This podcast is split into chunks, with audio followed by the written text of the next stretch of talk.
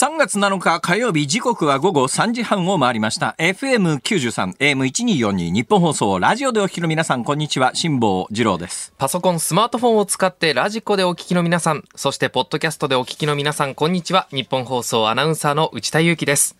辛坊二郎ズームそこまで言うか。この番組は月曜日から木曜日まで辛坊さんが無邪気な視点で今一番気になる話題を忖度なく語るニュース解説番組です。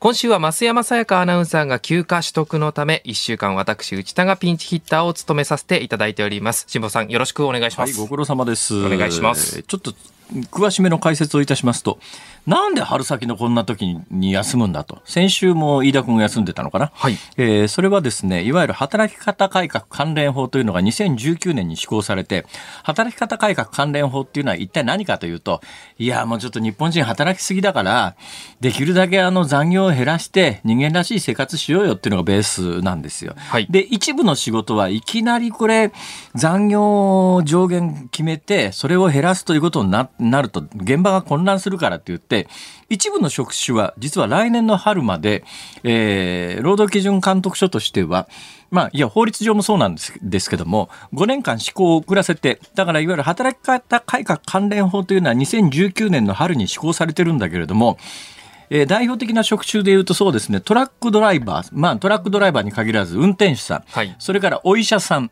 あともう一種類あるんですが、まあそういう職業っていきなり2019年の春から残業時間を圧縮すると現場が大混乱するので、この、えー職種に関しては5年間猶予を与えます。で、来年の春から施行しますと。いうことで、まあだから来年の春今トラックの運転手さんが足りない問題っていうのが社会的に大きな騒動になってて、これが2024年年問題とか言われてるんだけど、これどういうことかというと、もう5年も前にできた法律の、えー施行が、あの、一部の業界だけ、まあ、まあ、延期されてたやつが来年の春から一応全部の職種がそうなりますよと。で、放送局のアナウンサーというのも、えー2019年の働き方改革関連法で、えー年間の残業時間の上限っていうのが非常に厳しく決められちゃったもんだから、年度の終わりになるとですね、1年間、いや、あの、これ、法律が定める残業時間の上限を超えちゃうぞと。この辺で圧縮しないとまずいので、休み取れや、みたいな。で、休みも何日以上取らなきゃいけないとか、そういうのの縛りもあるわけですよ。はいで、この働き方改革関連法に、まあ、あの、遵守する、その法律を遵守するためには、休まざるを得ないと。はい。だから、増山さんにしろ、飯田君にしろ、えーこのタイミングで休みたいかといや、本人はですね、いや、休みたくないと思ってるか、本当は休みたいと思ってるか知らないよ。知らないんだけれども、なんでこのタイミングで、なんか春休みか？いいな、放送業界はって、そう思ってらっしゃる方、そこそこいらっしゃると思うんですが、実はそういう問題じゃなくて、はいこれ法律遵守するためにこのタイミングで休まざるを得ないと。えーそのために、えー何年かに一回こうやって内田君がですね。いや、現場1年に1回ですよ。何年かに1回じゃなく、1年に1 1回です。年に1回、えー3回目。3回目でございます。3年連続3回目のはい登場と。そうでございます。はい、どうですか？慣れましたか？いや、慣れないですよ、正直。えー手元にですね、はい手元の台本というやつがあるんですが、ここにフリートーク、内田くん小ネタっていうのがはい好きな野菜、唐辛子。唐辛子。どうでもええわ 唐辛子はそもそも野菜なのかっていう話もありますけど。唐辛子は野菜でしょうね。野菜で大丈夫ですかね？え、果物ではないでしょう。いや、なんか、少好きな野菜何？って聞かれた時に放送前に、あ唐辛子ですって言ったら、唐辛子をそこで答えるのそうですねあれまは、あ、香辛料というジャンルであって、唐辛子を、まあでもあの、万願寺唐辛子で、私好きなんですけれども、はいあれ出汁でこう煮てですね、鰹節の出汁で美味煮て。しいですよね。うまいよね。はい、当たりが悪いとさ、猛烈辛かったり、うわ当たっちゃったよみたいな。それも結構楽しかったりなんかしてですね。はい私、あの、万願寺唐辛子の、えーに、煮浸しみたいなやつが。わかります結構好物なんですけど、あれうまいよね。あれ美味しいですね。わかるよ、唐辛子。いやーで、日本酒とかこう、ちょっと飲んだらこう、え最高です内田君酒飲むの？お酒大好き。ダメだ未成年酒飲んじゃいやいや、25歳ですよ。もう5年も前ですからね。えー内田君小ネタその2っていうのが手元にありまして、はい4月に初めて同級生の結婚式の司会をすることになった内田君スーツどうする問題に悩み中、そうなん普ですよ。段は GU スーツって書いてあるそうなんです今日も GU スーツ今日もね、GU のスーツ着それでておりまして。わざわざ今日は GU スーツってこう原稿に書いてあるから、はい一応見せなきゃいけないと思って着てきたわけだな。いや、そうじゃないんですよ。あの、一応今日はですねなん、かあれだな今時珍しいよね。ネクタイピンしてる人って初めて見たっていうか久しぶりに見た。ピシッとしなきゃいけないとなんだそのネクタイピン。これですか？これあの結構私なりにこだわりであのああ釣り竿の形になってて。もともとネクタイに地模様で釣り糸と魚があのプリントされててそのネクタイピンを刺すとちょうど魚が釣れた感じ。そうです。釣り糸にピーッとそれを今日のタイミングでしてきたことに何か意味があるの？いやもうあれですよ昨日の放送で辛坊さんにこう釣られないように釣られないようにと思ってたんで今日も釣られないようにと思って。また引き続きさ、えー内田君が日教組についてどういう見解を持っているのか厳しく問いただそうと。だからそそうそういうことが起き起きないようにそこでなんかねいろいろないようにっていうことで釣り糸えにで結局その4月に結婚式の司会初めて？そうなんです。初めてやるんですよ、えーアナウンサーで4年目で今まで結婚式の司会頼まれてあまだ若いから友達が結婚してないか。それもありますしコロナもありましたからね。あそうだね。リアルはない結婚式自体がもう行われていなかったんです、はい。じゃあ本当に生まれて初めての結婚式の司会ですか。そうですよ。えスーツどうする問題以上に重要な問題はたくさんあるだろ。そうなんですよ。そもそも司会進行能力というところに不安があるんですけど。あるよな。俺新郎新婦ならすげえ不安だけど。いやいやいや結婚式の司会さ一応アナウンサーやってるあの内田に頼んだんだけどさ大丈夫かな？いや俺の方がマシじゃね？みたいなことを 友達同士で言い合ってるときっと思うな。いやーねちょっとどうしようかな。はっきり言って年はおいくつですかあなた？私25でごあざいます。25ですか。あ25ならね、えー大丈夫です。結婚式の司会も自由のスーツでこれがやっぱりねやっぱ年齢ってのは面倒くさいもんで、はい。ある程度の年齢になるといやその40になって結婚式の司会行くのに自由のスーツまあ自由のスーツって別にあのね背中に自由って書いてあるわけじゃないから わかんないっちゃわかんないんだけど、はい。やっぱある程度その場にふさわしい格好みたいなものを年齢とともに求められていくわけです、昔は25歳だとかなり厳密に服装についていろいろ求められた時代もあったんですが今の25歳なら多分ね結婚式の司会を自由のスーツでやってたからといってまあ、ちょっとネクタイぐらいは気を使って、はい。あの冷装用に近いようなネクタイがあるんで完全に冷装用だとちょっとネクタイだけ浮くのでまああのネクタイまあ結婚式の司会にふさわしいネクタイだけ選んでいく必要はあるけれどもスーツ自体はね、まあ、いわゆるブラックスーツ系で大丈夫だと思います。あ本当ですか。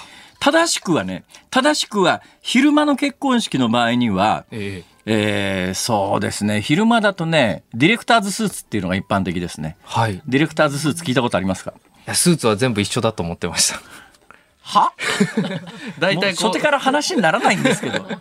ディレクターズスーツって多分ね、はい。ネットで調べたら出てくると思うんですけど昔はディレクターズスーツってね意識揃えようと思うと10万円ぐらいは普通にしたんだけど今なんかネットで調べると1万円2万円ぐらいで意識揃っちゃうんあですよ。そうなんですね。ディレクターズスーツって何かというと、はい。まあ、昼間の冷装夜の冷装っていうのはタキシードっていうのがあるわけですね、はい。まあ、純冷装ですけど。正しくは夜はあのーホワイトタイってあのオペラ見に行くときになんかホワイトタイしてみたいなことで言うとホワイトタイって何かっていうと塩ビ服っていうのに白い蝶ネクタイしてくっていうのがもう夜の最高級冷装なんです。あそうなんでねすね、で、はい。夜の純冷装っていうのはタキシードっていうのがあってタキシードわかりますね？タキシードはい。はい、タキシード黒いジャケットでちょっとラペルって襟のところがちょっと生地が違っててみたいなあのカマーベルトってお腹のところにベルトを巻いてっていうのがあれがタキシード。ただしタキシードっていうのは厳密に言うと夜の純冷装なんで、はい。昼間タキシードを着ると内田君の年齢だと多分誰も何も言わないと思いますがある程度の年齢になってきて昼間のパーティーでタキシード着てるとおいそれ夜の服装じゃねえのかって心の中で思う人はいるだろうね。はあ。言うかどうかは別として。時で昼間の正しい冷装はモーニングが最高級なんですけどモーニングまで行くとなんか結婚式の新郎新婦の父みたいな感じじゃないですか。主役はねお二人ですから。うん。あの結婚式の司会でね昼間だからといってモーニング着てくとやりすぎだと 逆に笑われてしまう可能性があるんで、はい。ディレクターズスーツっていうのが落としどころとしていいんですよ。ディレクターズスーツって何かというと、はい。モーニングで着るようなコールズボンっていうんですけれどもあの黒地にねえーグレーのこう織り模様が縦にこう入ってるのがあるんです、あのモーニングとか塩ビ服着る時の下のズボンなんですが、ズボンはこれを履くんですね。それで、えー上はですね、まあ普通のワイシャツでいいんですけど、それにあの、まあシルバーグレー系のベストみたいなやつを着て、う上に黒いジャケットを着るというのが、これはまあ典型的なディレクターズスーツなんですが、はいまあラペルの形って襟の形も若干まあ、あの、ちょっと上にこうピッて張ったピークドラペルっていうのがいいんですけども、まあそこまでこだわらなくても、別に普通のラペルえ襟でも構わないので、はいでこれを着ていくと、あ、分かってるね、と。で、夜はタキシードで大丈夫です夜はタキシード、昼間はディレクターズスーツ。これがまあ基本的に結婚式の司会の標準で、はい。30超えてぐらいで、一般の人ならスーツで大丈夫だけど、はい一応アナウンサーやってますっていう、いわゆるその喋る仕事についてますというと、そうですね。そのぐらいの服装のこだわりはあってもいいかなと。で、昔ほど高くないからね、今。結構安くで揃うんで。はいまあ、意識として、まあ、昼間はディレクターズスーツ、夜ならタキシード。でも洋服はすごいいいのに、司会の内容ダメダメだったねってならないといや、いだからこそ服装ぐらいで、服装ぐらい頑張るんだよ。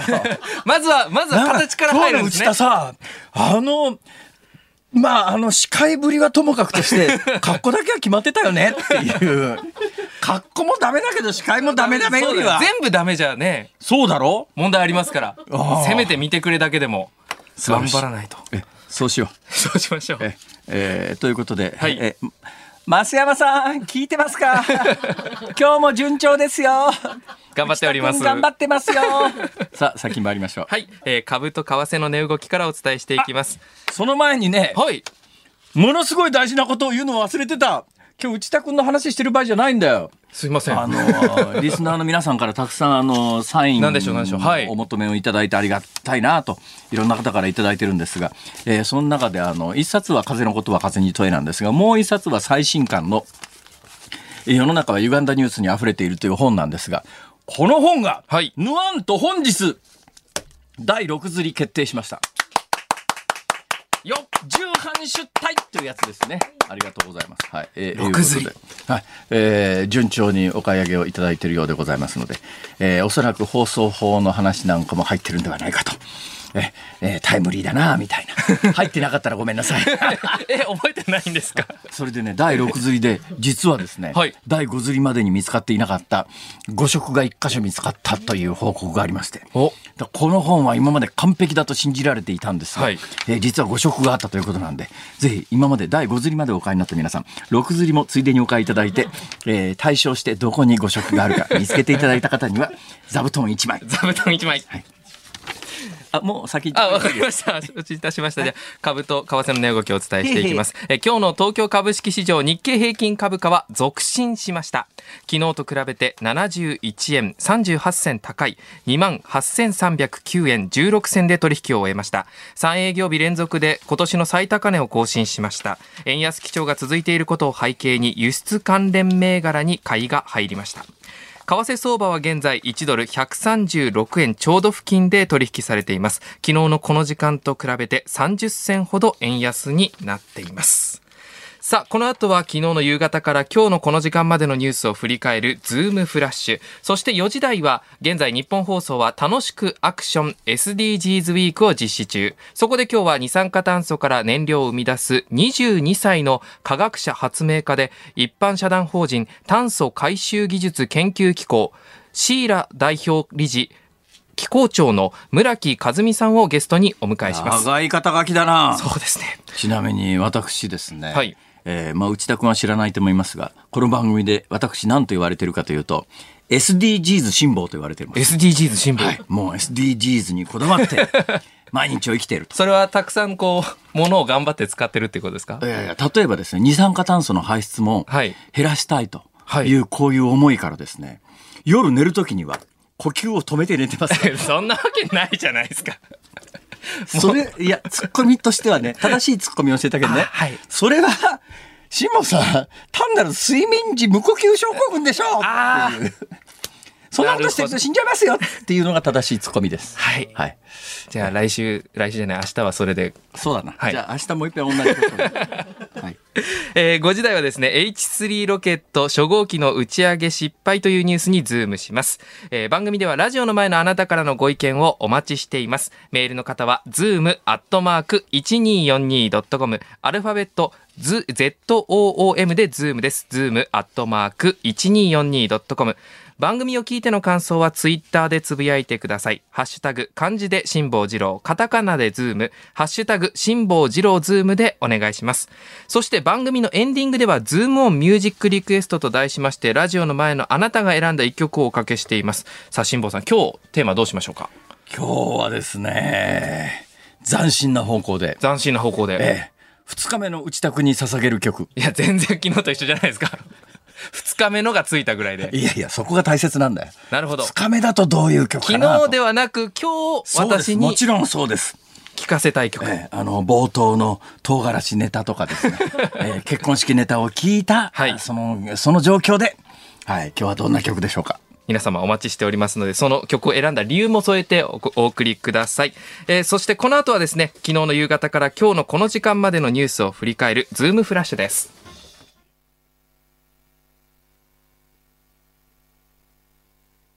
ニッポン放送辛坊治郎ズームそこまで言うか。ここからは昨日の夕方から今日のこの時間までのニュースを振り返るズームフラッシュです。韓国政府は昨日、元徴用工訴訟問題で、日本企業の賠償支払いを韓国の財団が肩代わりする解決策を正式発表しました。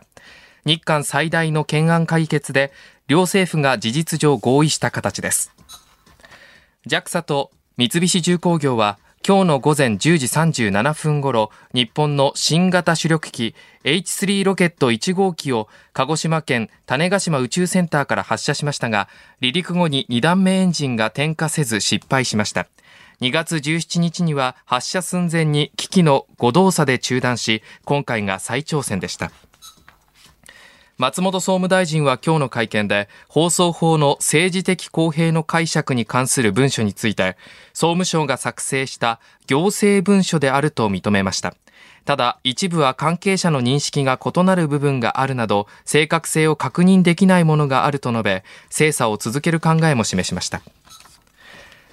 去年の参院選で初当選後一度も登院せず議場での陳謝の懲罰を課された NHK 党のガーシー議員が陳謝文を読み上げる予定の明日の参院本会議を前にトルコに到着したと自身の SNS に投稿しました。帰国しない可能性を示唆する発言もしていましたが一部報道機関によりますと帰国しないと表明したという報道も出ています。政府はマイナンバーの利用範囲を拡大する関連法案を閣議決定しました。マイナンバー法で規定された用途について準ずる事務を実施する際は法改正ではなく各省庁の大臣が発する省令の見直しだけで可能とします。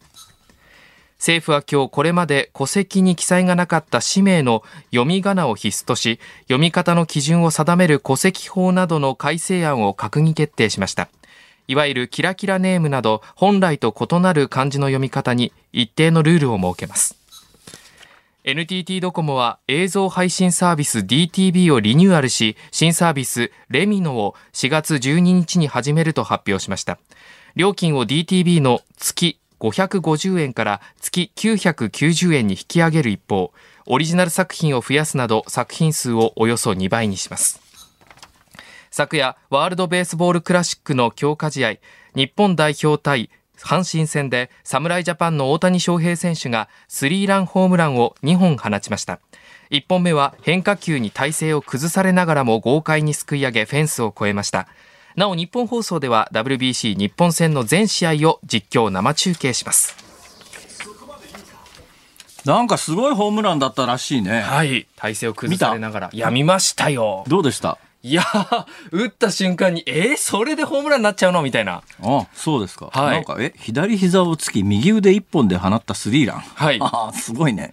なんか外に落ちる変化球に合わせて膝を折ったんですけどそのまま膝をついてはいスタンドまで持っていきましたあね今の言い方で言うと、内田君は野球はそこそこできそうな感じ？野球はまああの見るのは本当に大好きですね。やるのは？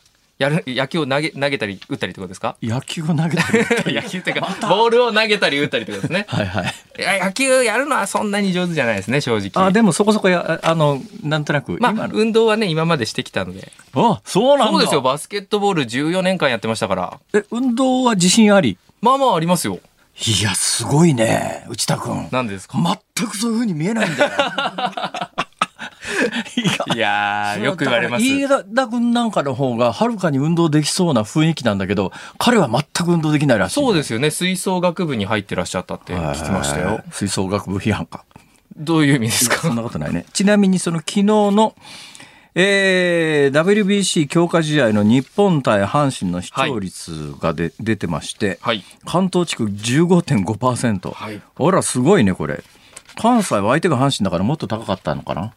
多分、まあ、関西地区の数字も出てるはずなんだけど、今手元に数字がないですけど。そうですか。えー、やっぱ関心あんだね。そうですえーいね。うことで、これ日本放送でも中継があるそうですかはいらね。。ぜひお聞きください。えーさてと、昨日、例のあの、放送法の政治的公平の、うんまあ、総務省の中の内部文書がどうのこうのっていう国会で追及されてるよって話に関連して、はい。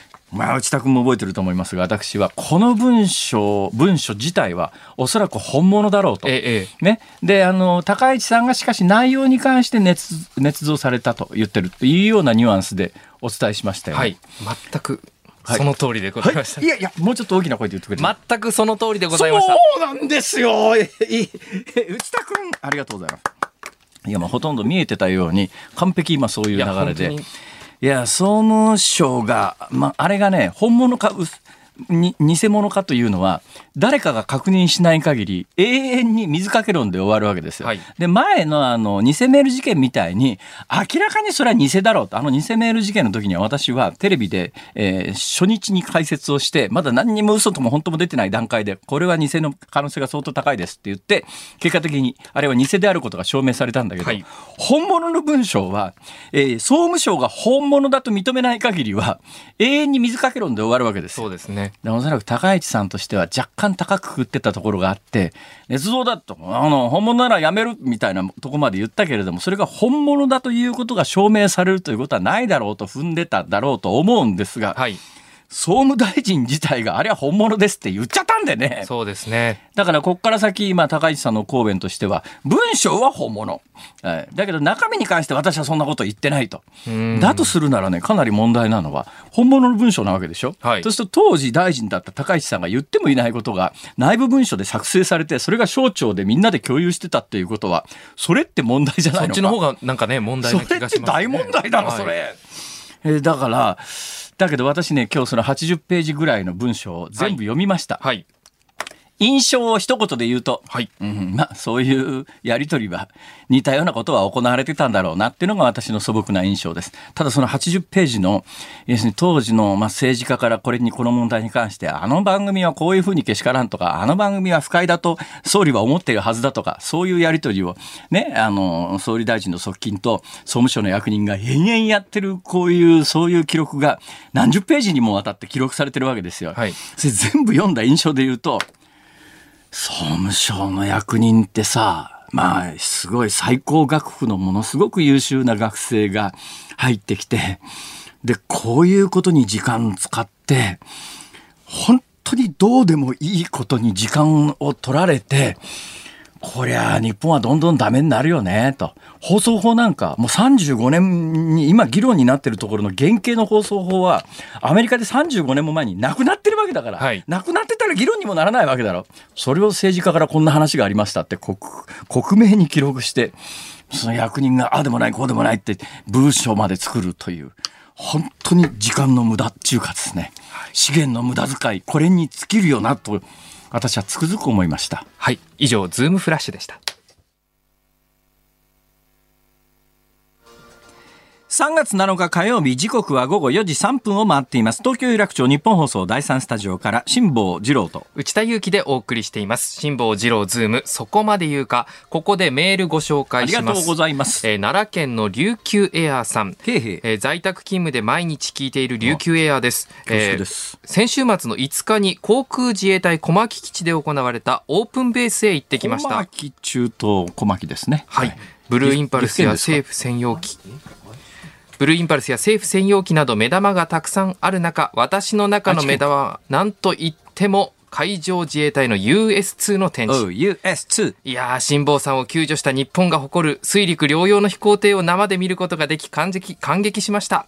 US2 があったからこそ毎日辛坊さんのラジオが聞けるんだと思うと感謝しかありません。その通りです、はい。というふうにメールをいただいております、えーそうなんですあの US っていうとね、はい。なんかあの United States みたいな印象をお持ちの方いらっしゃると思いますが、あの US というのはえー Utility Seacraft 多目的水上機の略の US なんで United States は何の関係もなく純国産機です、はい。えー神戸で作ってます。はい。で大阪湾で新しい機体ができると大阪湾で試験飛行をやります。で大阪湾で試験飛行をやりますそうするとバーッと大阪湾から飛び上がるわけですよ、ええそのまあ試験飛行ですから当然そのまま大阪湾に着水するわけですね。大阪湾に着水すると必ず地元の警察に飛行機落ちたって電話がかかってくるんだって。ああなるほど。確かにそれだけ知らない方はね そうだろうな。飛行機が落ちてるように確かに見えるのかもしれない、あの落ちてるわけではありません。はい。えー水蒸気、はい。水陸、水陸両用じゃねえいや、水、水空両用、あ、飛行機、まあ、水蒸気ですね。はいまあ、海上でのね活躍をするためにそういった機能がついているという結構ねでかくてですね、はいボーイング737っていうジェット旅客機がありますけれども、はいそれとほぼ同じぐらいのサイズがあるんですよ。かなり大きいですねかなりでかいですね。はい。で私これはね、えー民間に転用して例えばまあ離島で例えば小笠原とかであの滑走路飛行場を作るのは反対運動もあるし環境問題もあるし無理だけれども、水蒸気があると随分日本の離島って便利になるよなそういう意味では素晴らしい飛行機なんだけどこれ民間転用するということになると。まあまあ、あの三菱が作ってたジェット機と同じことで、はいアメリカの型式証明取らなきゃいけないとかっていうことになるとハードルが高くてもう運用されて普通に飛んでるのに民間転用ができないんだよ。はあなんかおかしいよなこの辺りの制度って。だから日本の国交省が腹くくって日本国内でこれは認めますって言えばいいんだけど日本政府はアメリカの FAA っていうところが認めないと日本独自の形式証明とか出さないみたいなことを喋っているのにそのあのあさっての方向を見るのはやめてください。いやいやい先言ってください。はい、じゃあ先に行きますよ。はいえー、ズームをミュージックリクエストもこの番組は、えー募集しております。あなたが聞きたいリクエストソングを募集しております。メールの方は、ズームアットマーク 1242.com、ズームアットマーク 1242.com まで、番組の感想はツイッターでつぶやいてください。ハッシュタグ漢字で辛坊治郎、カタカナでズーム、ハッシュタグ辛坊治郎ズームでお願いします。この後は、地球温暖化を止める二酸化炭素研究の最前線というニュースにズームします。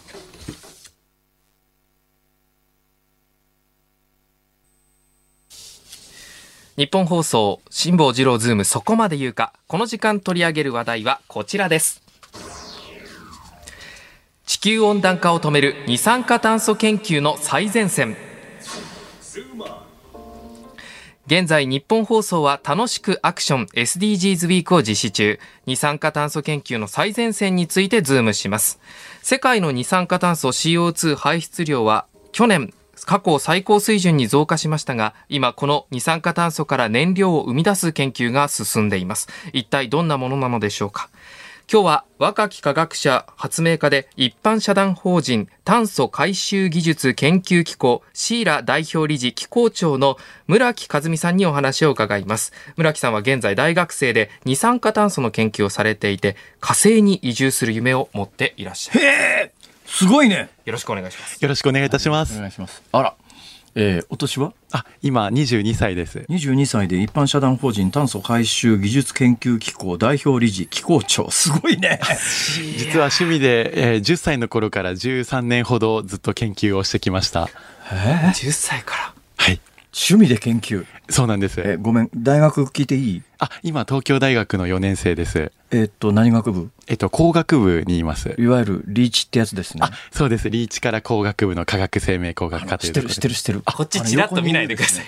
内田君っていうアナウンサーなんですよ、ここの。はい。彼は理系で、えー横国の、はい。横浜国大のはい。何学部だっけ、えー理工学部ですね。理工学部、はい。理工学部で、えー船の設計やってたんだって。あ、もう横国って本当にあの船のあの動揺試験水素とか有名ですもんね。あそうなんですよ。あ分かんないこと言ったね あの、なんか、ヒレ推進コンテストって試験いう。水槽。つまり揺れを調べる水槽ということですね。あの、船をこう設計したりするときに使う、あの、大きな水槽があって。100メーターぐらいの長い水槽がありましでかて、あの、水泳で言うと2レーン分ぐらいの幅なんですけども、これが100メーターぐらいあって、波を起こして、船がどういう風な挙動をするのかっていうのを研究する施あそれ設があるんですよ。が要するに波で真っ二つになったりしないように。そういうことでございま真っす。二つになった事故もあったな、そういえばな。まあ、いろいろありましたあれ、ね。内田君の設計じゃないかい。やいや、違いますよ。私、実際の船は一個も作ってないですから。あ、そうっすか。そうですそれ自慢にならないの 自慢してどうすんだよ。確かに、今なんで言とい切ったんだって感じでございました。年の差が3つぐらい？そうですね、そう私の方がわかりま。した。じゃあね、今日は、内田君、はい。いろいろ聞いてちょ。いや、ちょっと待ってください。村木さんは、もう辛坊さんに会いたくてね、こちらいらっしゃったっておっしゃっ同じてました。理系だろ、ほら。なんか、だから、あの、一般の人が聞いて、わかんないところがあったら突っ込むから。なるほど。はい。でもこの二酸化炭素からエネルギーを生み出す研究をされてるっていうことなんですけど、どういったことをなさってるんですか、あの、まずは温暖化を止めるために、えー空気中から二酸化炭素を直接吸い取る研究と、知ってる？知ってる。あ、本当ですか？あのね、人間って呼吸の中からも二酸化炭素出るよね。あ、そうなんですよ。あれもだからね、これは環境に配慮しなきゃいけないと思って、私、あの、この曲で SDGs 辛抱って言われてるんですけどお、SDGs に配慮しなきゃいけないっていうんでですね、はい。あの、今ね、夜は呼吸を止めて寝てるんです。まあそうなりますよね。そうなりますよ。気にしないで先に進んでください、進んでください。いや、もう本当に、もう楽しすぎますね。本当ですか？よかったです、それはとっても。あの、ちょっと二酸化炭素の研究者やってるんですけど、僕、二酸化炭素夜も吐きまくってたので、今とても反省しました。そうだろ。俺なんか睡眠時無呼吸症候群だから、ほら。見習います。見習います。2分ぐらい息止めて、体に悪いよ、それ。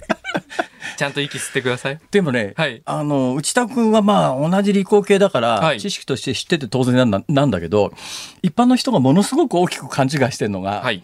あの空気中の二酸化炭素ってなんかすごくパーセンテージ高いようなイメージがあるんだけど、ええ実は1%もないんだよね。はい、0.04%しかありません。0.04%で、まあ、圧倒的に多いのは窒素が大半で、はい7次に多いのが実は酸素。はい。窒素と酸素で、あの8対2ぐらいでですあとはほんのちょっとで二酸化炭素ものすごい微量ものすごい微量だからこそ逆に増えると問題がそうなんです生じるってことなんだよね。昔0.038%だったのが今0.04%になったたったそれだけで温暖化地球全体で見ると進んでしまうぐらいちょっと増えただけで問題なんですよね。あそして、えーはい。それを回収してエネルギーにして。ででさらにそこから石油の代わりになる燃料を作るっていう研究をやっています。いそんなことができたら今の問題一瞬で解決するじゃないですかや。そうなんですよまさにそういう研究をやっています。どうやるんですか？あの究極を言えばガソリンを燃やしたら二酸化炭素が出るじゃないですか。はいはい。ということはガソリンこうバラバラにすると二酸化炭素になるということは二酸化炭素の炭素の粒もう一回プチプチプチプチつなぎ合わせていけば燃料に戻るかもねっていうことをくっつける作業っていうのをやってるんです。それってまさにあの植物が光合成でやってることですよね。そうですね植物は二酸化炭素からあの養分でんぷんとかそういう糖分を、まあ、作ることをやってるんですけど、ええあのまた植物よりさらにもっと難しいんですけどこう燃料を作っていくっていう方二酸化炭素からダイレクトにできるんですか？お。その時にその作るのに必要なエネルギーありますよね、はい。つ作るのに必要なエネルギー以上のものを生み出さないとはい。意味がないんですが、あまさにお今もそれができるようになってるんですか？えっと、基本的にどう科学的に考えてもその作るのにエネルギーはかかってしまうので、はいはい。あの単純に例えば火力発電の電気でそういう燃料を作り始めたら元が取れないのはもうあの当たり前になってしまうので、ええええあの再生可能エネルギーを使って、はいそれで燃料を作るよっていう形になりますね。実際にその二酸化炭素からいろんなものをプチプチ組み合わせて燃えるものになるんですか？はい燃えるものって何何なんですか？例えば今僕たちが研究しているのは軽油の代わりになる燃料を作っている途中です。なので多分ヨットとか動かせるんじゃないかなと思うんですけど。空気中の二酸化炭素から軽油のようなものができる。そうなんです。今まさに軽油として全く、あの、法律的にも同等の燃料を作る研究をしているので、辛坊さんのヨット動くすごいね、んじゃないかと。それ。どのぐらいの量できるんですか？どのぐらいの時間で？あ今のところは、はいあのまだ理論的な検証だったりとか、はいあの実験室レベルでの合成なのでほうまだまだ船動かすには現在のところはできないんですけど、ええあの僕らも研究船実は持っていてあの僕船操縦するのが好きでなのでその船のお話もしたいななんて思ってたんですけど今年いや、私ね、いっぱい個人的に聞きたいことがあってお話をしたいんだけど、一応今日内田君が進行するっていやいやいやいや、もうもういい。いいからとっとと、とっとと進行してくれ。まあそうやって、えっ、と、二酸化炭素からエネルギーを生み出しているということなんですけど、それを実際に、えっ、と、作る機械などもあったりするんですよね。はい。あの、今から6年ほど前に高校2年生の時に発明した装置がありまして、それが誰もがボタン一つで空気中から二酸化炭素吸い取れちゃう二酸化炭素の掃除機、ヒヤッシーっていう装置なんです。冷やしですよ。バカにしてんのか？バカにしてんのか？誰がふなっしーや。いやいや、だからその見た目の話は今し某てないじゃないですか。妖精とは、あの、全くの無関係な装置なんですけれども。冷やし冷やしですよ。地球を冷やすのでヒヤッシーという名前に高校のしてます。時に？はい。それ、どのくらいの大きさのもん？スーツケースくらいの大きさの小さな装置で、世界で一番小さい二酸化炭素回収マシンです。実際で、あの、役に立つの？はい。あの、実際にもう、あの、商用化していて、2年前から、あ、3年前から、え全国で販売しています。売ってんのもはい、そうです。う。いくらで買えんの？あ、月額制のモデルだったり、あの、年額制のサブスクリプションであ提供しててあの、企業とか個人とかで価格変わるんですけれども、大体、えっと、今、法人版とかだと月7万5千とかでやってます。どういった方が買うんですか？あの、例えば、あの、ご家庭だと、あの、ずっとリモートワークで家でこう、やるときとかって、部屋のこう空気こもってきちゃったりして、だんだん二酸化炭素が溜まってきたりすることもあるので、はいはい。そういうところで、こう、集中力、あの、間接的に上がることになったりするので、二酸化炭素を吸い取るよっていう方もいらっしゃいますし、企業だったら受付とかに、あの、こう SDGs のそれこそ一環としてこの会社は二酸化炭素こうやって吸い取ってますよっていうアピールに使っていただきつつあの集めた二酸化炭素の量がちゃんとこうサイトみたいなので分かる仕組みを持っているのでその機械は集めた二酸化炭素はどんな形で機械の中で保存されるんですか？中にこう特殊な筒みたいなものが入っていて、はいはい。でその中に溶け込むっていうイメージなんですね。はあはああのアルカリ性の液体が中に入っていて、ええその中に二酸化炭素だけが溶け込むと。で1ヶ月くらいするとだんだん満タンになってくるので、ええあの満タンになったカートリッジは新しいのとあの送られてきた新しいカートリッジと交換して。ほうほでその回収済みのカートリッジは、えー僕たちの工場に送られてそこからこう船とか飛行機とか車とか鉄道のいろんな燃料として使える、えー燃料を作るというところに使われます。うすごいね。乗り物好きなので。いや。いや、すごいですよ。だって、スーツケースの大きさのものを部屋に置いておけば CO2 がどんどん減ってくってことですもんね。そうですね。いや、だってこれで回収してエネルギーになるまでいっちゃったら、それさえあればさ俺息しながら夜寝られるわ お部屋に。まさにそうなんですよ。加湿器みたいな感じで置いて。もう置いていただければ今日から息して寝れます。いやいや。素晴らしいね。素晴らしいね。これそのうちどのくらいからその商業的にペイするようになって実用化されると思う？そうですね。今多分それサブスクする企業って、まあ、いやうち SDGs 頑張ってますアピールみたいなところがメインでしょき多分。まずは確かに意識改革というこう目的で使っていただく方多くて、はい。ただ実は今その、まあ、ヒヤッシーはあの誰でもこう温暖化を直接止めれるアクションを起こせるようにするための装置なんですけど、はあそれでこう使っていただいた企業さんの中で本格的にもっとたくさん二酸化炭素を集めたいよっていう方々があのもっとこう大きい装置ないのかっていうことで、ええ。今こう冷やしパパっていうあの 巨大な2メートル四方くらいの素晴らしいネーミングセンスで。中身は最先端見た目はゆるふわというのが一貫したモットーです。で、この冷やしも今写真あ中身はりますけど。最先端見た目はゆるふわ。はい。ああもうなんかねご本人、うんぴったりのイメージだわ。はい、村木さんなんかありがとうござねいます。もう少なくとも東大の理工学部に見えないもん。もう絶対あのなんかねあの着ぐるみ着て跳ねててもそうかなと思って。あ実際に東大の学祭で着ぐるみ着て跳ねてたことあります。やっぱある。んかい。あるんかい。えでもこれだけ二酸化炭素を吸収すると生活の面でも結構いいこといろいろあるんですよね。いや、そうなんですよ。例えば僕たちが今作っているのは、二酸化炭素経済圏っていう仕組みを実は作っています。はあはあの、例えば今ペットボトルのお水とかをこうコンビニで100円で買ってくるとするじゃないですか。はいはい今だったら100円なんですけど、それを今度から、例えば100円とこのペットボトルを作るのに、かかったエネルギーや運んでくるのにかかったエネルギーに相当するこう二酸化炭素、まああるじゃないですか。はいはいで、それにこう対応するような、ある意味、二酸化炭素マイル的なものを、例えば10マイル一緒に出さないと買えませんよっていうふうにするんですね。ほうほうそうすると、今まではお金をたくさん持ってる人がたくさん物を買えた世の中から、二酸化炭素マイルをたくさんちゃんと払った人じゃないと買えない世の中に変えていくことができる。で、その二酸化炭素マイルは直接二酸化炭素吸い取ったよとか集めたよっていう人に対して、こう、まあ、私たちシーラとか、まあ、いろんなこう二酸化炭素集める団体が出していくんですよ。ほほそうすると二酸化炭素ちゃんと集める人の方がたくさんいろんなお買い物できたりするんですね。いや、じゃあね、私がね、いや、ごめん、その機会はいらないからさ、だけど代わりに、うち、あの、庭に、えー木何本植えるから、えーそれでそのマイルちょうだいっていうのもありかな？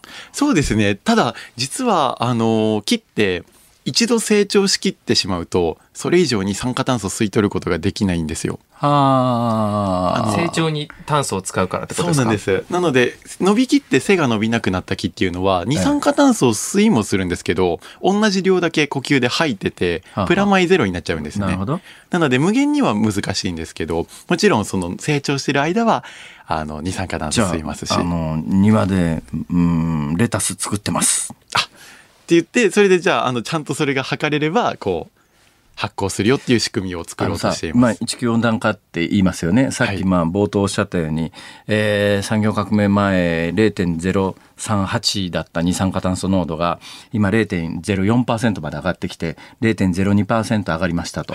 でこれ 0. 今現状0.04%の地球の大気中の二酸化炭素をえー産業革命前の0.038に戻す装置作ろうと思ったらどのぐらいのサイズの装置がいる？えっと前その計算を少ししてみたんですけど、ええ。意外とそれが大した大きさではなくて、あの例えば今海外でもともとそういう二酸化炭素巨大吸い取りマシーンみたいなのがここ10年くらいでできつつあって、ええ。でまあそういうのがこう身近じゃないからある意味意識改革するために世界で一番小さいのを僕たちは作ったんですけど、あの例えばその巨大マシーンを、え。えっとそうですね。例えばあの僕は山梨県の出身なんですけど、はい。まあ、山梨県こうちょっとフライドチキンみたいな形をしていて。でそのそうか。あのよく山梨県民こうドチキンイメージなんだそれは。持ち手があるタイイプの、はいはい。ちょっとクリスマスに食べるような感じの形してるんですけど、でまあまあの大きさなんですけど、そこの山梨県の半分くらいをほたった半分の面積をその巨大二酸化炭素吸い取り機で埋めるんですよ。うほうほう。それだけで世界中の1年間の二酸化炭素を出してる量あ全部帳消しにできるんです。あそうなんだなので地球全体に対しては意外と大したことない量だと思いませんいやかでもな山梨県の半分のサイズのそのふなっしーじゃねえや冷やし作ることになるわけでしょ？はい。すごいでかいねやっぱりまあ一応設置費用として3000兆円くらいになるって考えてます。3000兆円な3000兆円いやでもまああの全く夢物語ではない気がするそうですよね。うん今、こう、一大企業がこう、二酸化炭素、脱炭素とかに2兆円投資するとかありますし中ね。国の GDP ってはい年間数千兆円だもんね、もうね。そうですよね。う日本の5倍ぐらいでしたっけ？ん。もう今もう日本の4、5倍になっちゃったよね。はいええちゅうことで言うと全く非現実な話ではないということは今もう二酸化炭素どうしようかと例えば地中に埋めるとか、はい海に投棄するとかいろんな宇宙とかいろんなこと言われてるけれどもはい。もう解決しようと思ったら金さえかければ解決のめどは立ってきてるということだ。そうなんです。なのでもう10年前から技術的には解決できるはず、お金的にもいけるはずって分かっているのになかなか進まないのって、やっぱりこう科学者以外の科学が特に例えば嫌いだとか分からないっていう人たちにも意識を変えていくことができればって。そこにそれだけの金をかけないと地球が住めなくなっちゃうかもしれないよっていう危機感、はい。だからまあそこはやっぱりね政治の仕事なんだと思うけど、はい。日本の政治の政治家やってることはさあの総総務大臣が放送法の改正でこんな風に圧力かけたとかさなんかそんな話になっちゃってるわけで、はい。だから本当に役に立つことをやるために君たち政治家を目指そう。昨日、昨日と同じこと。突然のいやそうなんです。だってどっか促されるんですこの番組は多分ねだから、うん、それはあの高速高速あのなんか加速器とかいろんなもんで結構何兆円もお金かかる科学技術の実験施設みたいなやつあるじゃないですか、はいだったらやっぱりこのぐらいのお金で全世界が金出したら地球がこうなるよっていうので誰かが提案してそれをお現実にやるような人が出てきてもいいと思うんだよね。そうですね。僕は、あの、政治家を目指したことは今まではないんですけど、今ではない微妙だな。やあの、まだね、科学者と、22歳じゃね、非選挙権がないからね。なるほどこれ、まあ、4、5年経ったら分かんないよ。今のところ科学者として考えているのは、もう、あの、まあ、政治の世界がどう変わるかは僕には分からないんですけど、科学者としてもう、誰が何と言おうが、地球上の二酸化炭素全部吸い取れる機械作って、ボタンポチッと押して物理的に解決してしまうっていうのを目指してます。いや、それで言うとね、夢広がるなと思ったのは、あの、映画でですね、はいえー火星に人間が植民して、要するにまず火星に人間が植民するためには火星で息ができるようにならないといけないんで、ええええはいあの、火星で日本と同じ、いや地球と同じような酸素と窒素の大気の比率を作り出すマシーン、巨大マシーンみたいなものを稼働させるっていう、まあ、火星を舞台にした人間が住むええ映画って大体そこから出発するんですが、そうですね、テラフォーミング。火星の大気を変えて地球人が人間が生きられるような世界って作れるもん？結構難しいんですけど、実は僕たちそれをやりたいなって思って火星移住のための研究もしてる研究機関なんです。あのさ誰が金出して いつ実るわけそれ？あの、僕たちは、まあ、あの、基本的には自己収益とかで回してるんですけれども、ええ。あの、今結構その、火星に住む可能性っていうのはどんどん上がりつつあって、はあの、ロケットの技術的にはもういけるじゃないですか。えただまあ、あの、片道切符って言われてて、はい。結局遠すぎて9ヶ月くらい行くのにかかるので、ええ。燃料が尽きちゃって帰ってこれない。はい。でも僕たちシーラの研究で今火星二酸化炭素だらけの空気なので、ええ。そこから燃料を作って帰ってこれるようにするのよっていうのを今のところやってるん火ですけど。星の大気って何パーセントぐらいが二酸化炭素なんですか？96%二酸化炭素。です。96%二酸化炭素。はい。気圧はすごく薄いんですけど、ええ。気圧が薄いのかそうなんです。地球ってあのできた当時ってどのぐらいの大気の割合だったか分かってんの？えっと、はい、あの、古気工学とかっていう分野で、あの、昔の地球の、あの、大気の組成っていうのは分かっています。どのどんなぐらいの比率なの？僕、専門家じゃないんで忘れちゃったんですけ忘どあの、結構二酸化炭素が多かったりとか、あの、全然今の酸素がいっぱいではなかったんですよ。そうすると火星の大気を変えるための最大の問題は大気自体が薄いっていうところだろうな。そうなんで。す。で、それが薄いのが磁場がないっていうのが原因なんです。あ要するに空気中だ大あ宇宙空間に全部逃げてっちゃうってことですか？そうなんです。昔は火星も地球みたいにもっとちゃんと空気もあっただろうし、海もあったんじゃないかなっていうのが今の一番有力視されていることなんですけど、磁場が、あの、中のグツグツマグマが冷えちゃって、ええ。でそれでこう磁場ができなくなっちゃって、磁場ってこう空気をキャッチしておく役という割をことは火持ってるので。星に住もうと思ったらあのその磁場を強くするなんてことはできないだろうから大きなドームかなんか作ってその中に住むとかそんな感じになるのかな現実的には。はそうだと思います。ただ磁場を復活させるっていうアプローチの研究も実は世界でされています。その辺さ、まあ、実際にそういう研究が進んで火星に住めるようになつなるのは何年後？何年後？って予測するのは難しいですけど、僕は人類で初めて火星に降り立った人になりたいので、遅くとも2045年までには火星を開拓しようっていうふうに考えてます。それは単なる希望じゃん。いや、逆算して実は計画を進めているので、あの、100%できると思っています。内田君。ですって。できるって。できますって。じゃねえよ。え同じ理系同士でほら最後の多分ワンクエスチョンぐらいだと思う。いや、じゃあこの火星に行って、初めてどんなことしたいですか？あ、火星に着いたら、あの、やっぱり中身は最先端だけど見た目はゆるふわ系の科学者としてまずはあの YouTube ライブでも始めてであのこう火星人の着ぐるみで登場したいなっていうふうに思っています。いいね。はい。なので、あの、しんぼさん一緒にあの、しんぼさんの YouTube で、あの、一緒に火星であ配信を。あいいじゃないですか。あの、はっきり申し上げて、そこまで絶対生きてないと思います。そうっすか。いや、ありがとうございました。いいやいややいや、まだまだね、聞きたいこといっぱいありますんでね。もう一遍来てもらおう、どっかで。はい。ぜひ。ありがとうございましたということで今日は科学者兼発明家で一般社団法人炭素回収技術研究機構シーラ代表理事機構長の村木和美さんとお話ししました。ありがとうございました。ありがとうございましたありがとう。ございました。ここで SDGs に関して日本放送からお知らせです。明日3月8日、国連が定めた国際女性デーには、新内舞さんをパーソナリティに迎え、特別番組マイステージを夕方5時30分からお送りします。SDGs について今何ができるのか、ぜひお聞きください私。は SDGs のために、はい、夜呼吸を止めて寝てます。なるほど。なるほどじゃねえよ。日本放送辛坊治郎ズームそこまで言うかをポッドキャスト YouTube でお聞きのあなたいつもどうもありがとうございます日本放送の増山さやかですお聞きの内容は配信用に編集したものです辛坊治郎ズームそこまで言うかはラジオ局ニッポン放送で月曜日から木曜日午後3時半から毎日生放送でお送りしています。番組はラジオの FM93 AM1242 に加えてラジコでもお聞きいただけます。ラジオラジコではポッドキャスト YouTube 版にはないコンテンツが盛りだくさん。アトムさん吉田由紀ちゃんの中継企画さらに辛坊さんが「夕刊フジ」の気になる記事を解説するコーナーそして辛坊さんが聞きたい曲をお送りする「ズームオンミュージックリクエストなどラジオラジコでしか聞けないあんなことやこんなことがいっぱいです。ポッドキャスト YouTube を聞いた後はぜひラジオラジコで辛坊治郎ズームそこまで言うかをお楽しみください。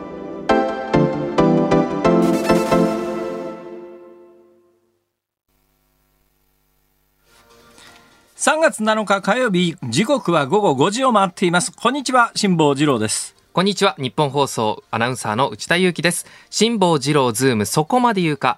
さあ、5時のオープニングはラジオをお聞きのあなたからのリクエスト曲をおかけするズームオンミュージックリクエストです。メールいただいております。ありがとうございます。神奈川県横浜市小太郎のパパさん。内田くんの好きな野菜は唐辛子ということで、唐辛子の親戚にあたるパプリカをお願いします。風鈴ということで、今日は2日目の内田くんに送りたい曲をお願いしております。この方がパプリカの、あ風鈴のパプリカ。それから大分県常さん、男性55歳の方。内田くんが出てくると親の気持ちになってドキドキする某局のお使い番組の挿入歌 BB クイーンズの「しょげないでよベイベー」をリクエストします辛坊さんにいじられてもしょ初げないで頑張ってと、めてのお使いね。なるほど。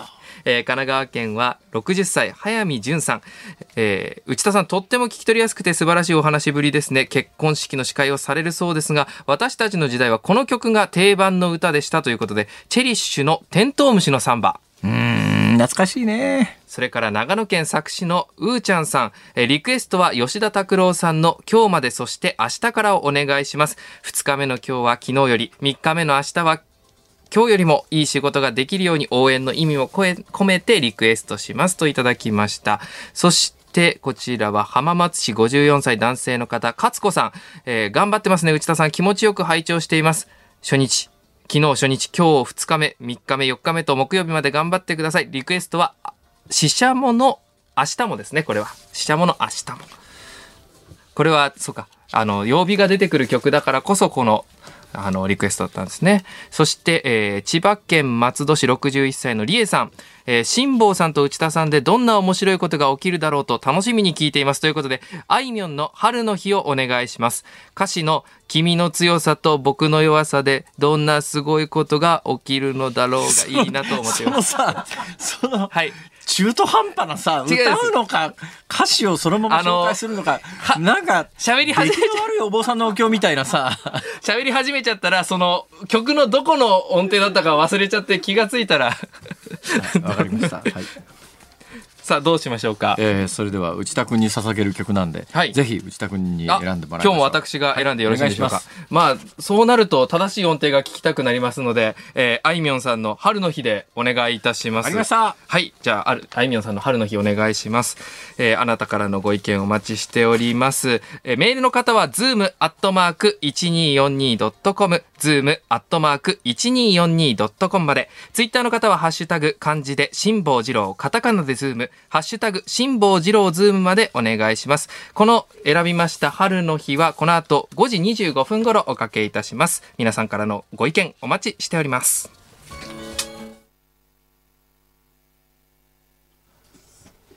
日本放送辛坊治郎ズームそこまで言うかここから取り上げるのはこちらです。H3 ロケットの初号機は打ち上げに失敗。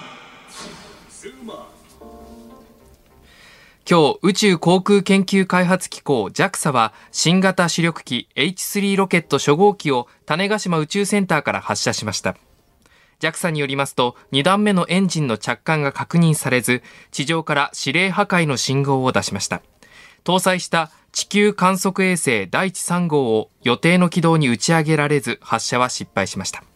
え今日はこのニュースについて先ほどまで JAXA も取材していました日本放送報道部の畑中秀也記者にお話を伺いますご苦労様ですあよろしくお願いします。えーこれって今きあの記者会見かなんか行われてるんですか？ええあのオンラインで、えー今開かれているんですが、まだ続いております。何時からやってるんですか？あのえ午後2時15分から始まりまして、まもなく3時間になろうと。そんなにしてい長く説ますけれども明することあるんですか？まあ、なかなかあの、いろいろ手がかりを得ようとして、えーはあ。いろいろ手を変え品を変え、まあ、私もそうだったんですが、ええ。質問をしていくという形が取られているんですね。えーと昼ニュースの段階で私見ましたけれども、まあ、あの補助ロケットもメインのエンジンも点火が成功して、ガーッと上空に飛んでいって、はい視野視界から見えなくなって、はいまあ、その天気が良かったんで、話ですね。はい天ね。えー天気が良かったんで、本当にあの打ち上げそのものは美しいなというふうに私も思いましたけれども。あと何が起きたんですか？その後に、この衛星、まあ、あの通常でしたらまあ衛星分離されるところなんですが、それを前にして、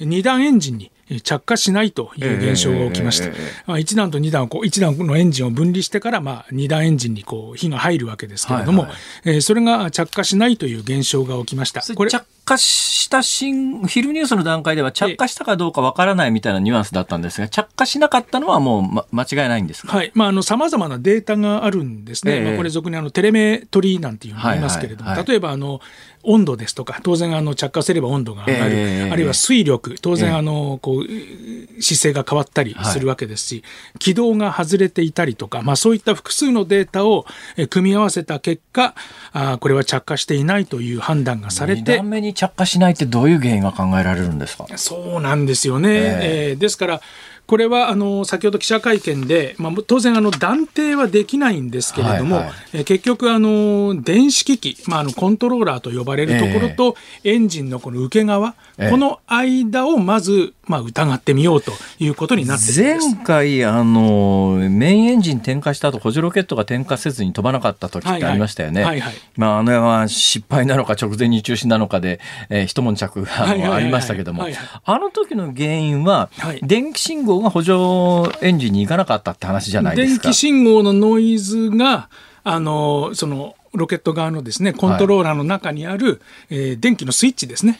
スイッチをオフにしろというふうに、えー指令を出しちゃった感じですね。そうなんですか、えーどうなんですか今回の失敗って似たような感じですか？いや、ちょっと違うような感じがしますね。ええあの、うん。ただあの時はね、ええまああの共同通信かなんかの記者の質問の仕方がはいはいやっぱりちょっと、えまあいや常識を書いてるみたいな、ええ。あのニュアンスで伝えられて、はい。失敗かいや直前にあの打ち上げをやめた成功かとかいろんな話があったんですが、ええええええ。今回は、はい。まあぶっちゃけ嫌な言い方をすると押しも押されもせぬ失敗というかですね。まあ、これは失敗ということになりますよね。まあ完全にえー完全にあの破壊指令が出されて、えーどうも残骸はフィリピンの東海上に落下したと見られております。そうですか、はい。どうなんですか？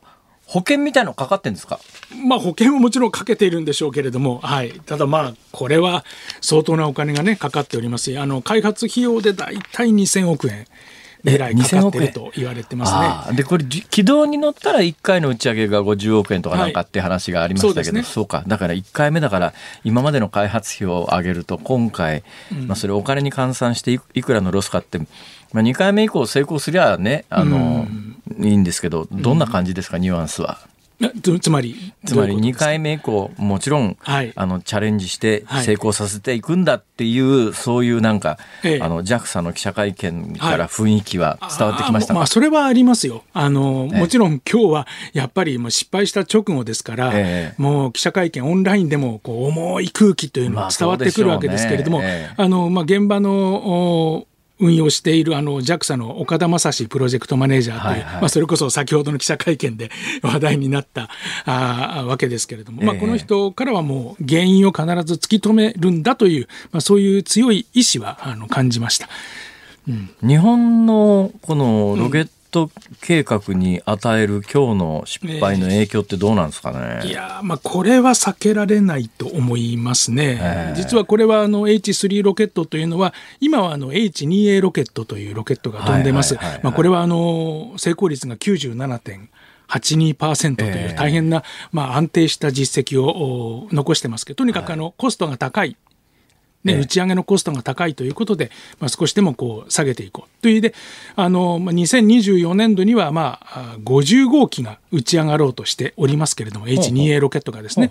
まあ、これを最後にして H3 ロケットにバトンタッチしていこうと、まあ、こういう、まあ、算段をお今考えているわけですけれども、ええ。この宇宙基本計画、うん、まだまだそれはあの今とにかくうこういう結果が出たばかりですのであの経験には言えませんけれども、まあ、こういった見直しも含めて、えー進めていくことになると思いますね。うん。あのこのタイミングで聞く質問ではないのは重々承知の上ええ。で素朴な疑問なんですが、えあのいつ頃日本のロケットに日本人宇宙飛行士が登場して宇宙に行くことになりますかね？これ難しい質問ですよね。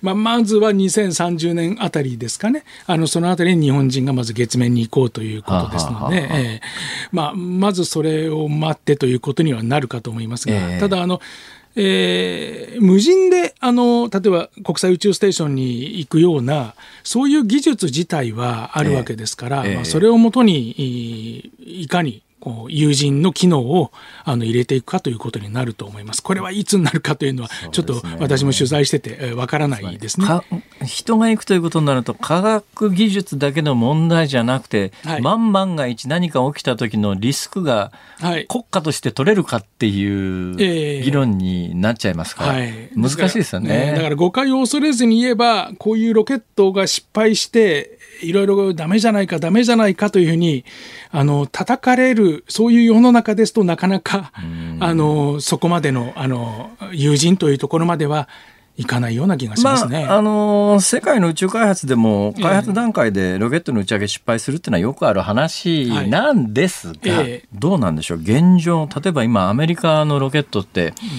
えーあの打ち上げたロケットがそのまま垂直に降りてきて再利用できるっていうところまで来てるじゃないですか、どのぐらい技術力の差ってあるんですかね？どうでしょうね。でもあーやっぱりこれは場数じゃないかなと思うんですよ。ええこれ、えー日本はまあせいぜい打ち上げて1年に5機か6機ってところですよはいはいはいはね。ところが中国なんかもう20機から30機もうんバシバシバシバシそうですね上げているし。確かね中国は65回ぐらい打ち上げてるはずえー、ですよね65回ですか、はいはいもうかなりそこら辺になったわけですよね。とんでもない数打ち上げてますよね。えーでそうなるとやっぱり数かうん、数を打ち上げるとその分技術力もやっぱり向上していくということだと思います。あのうん、禁断の質問なんですけど北朝鮮のミサイルとどっちが性能高いですかね？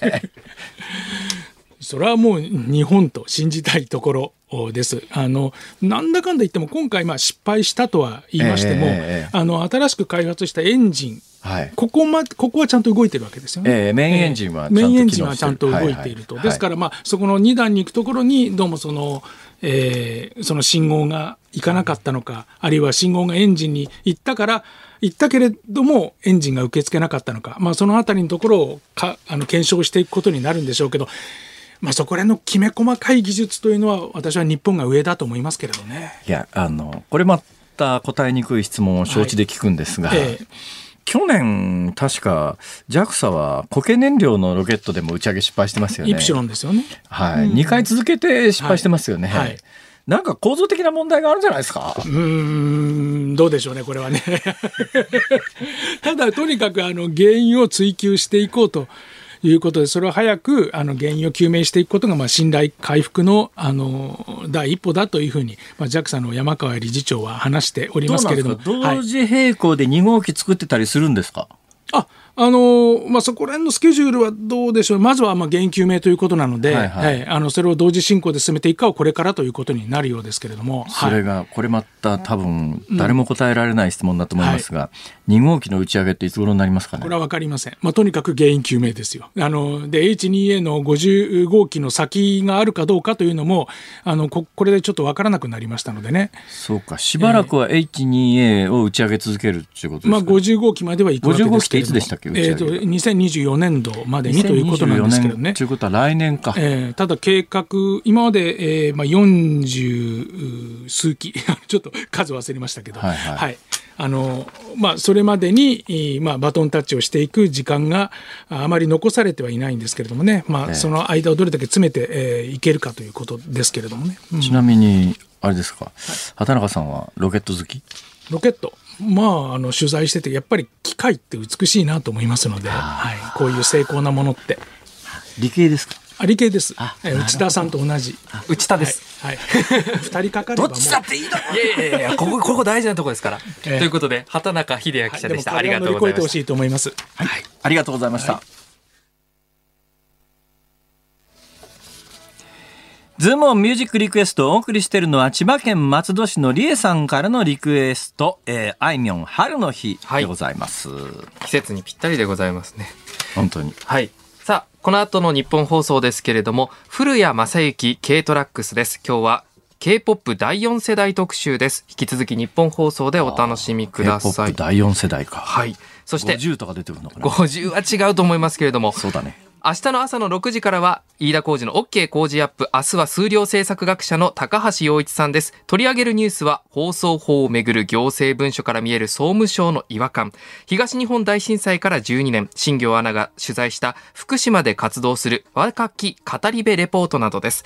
そして、この辛坊治郎ズームそこまで言うかは、どうなるガーシー議員、そして、放送法をめぐる内部文書についてズームします。ゲストは政治ジャーナリスト、青山和弘さんです。よしはい。よく言えた。ありがとうございます。えーえー、残20秒。ザ20秒。なんとかしよう。なんとかしろってそんな。え、ここ辛坊さんが話すところじゃないんですか？一言受けてカッコって辛坊さんって書いてありますよ。えどこに？本当だね辛坊治郎ズームそこまで言うかここまでのお相手は辛坊治郎と内田祐樹でした。明日はどうなるんだろう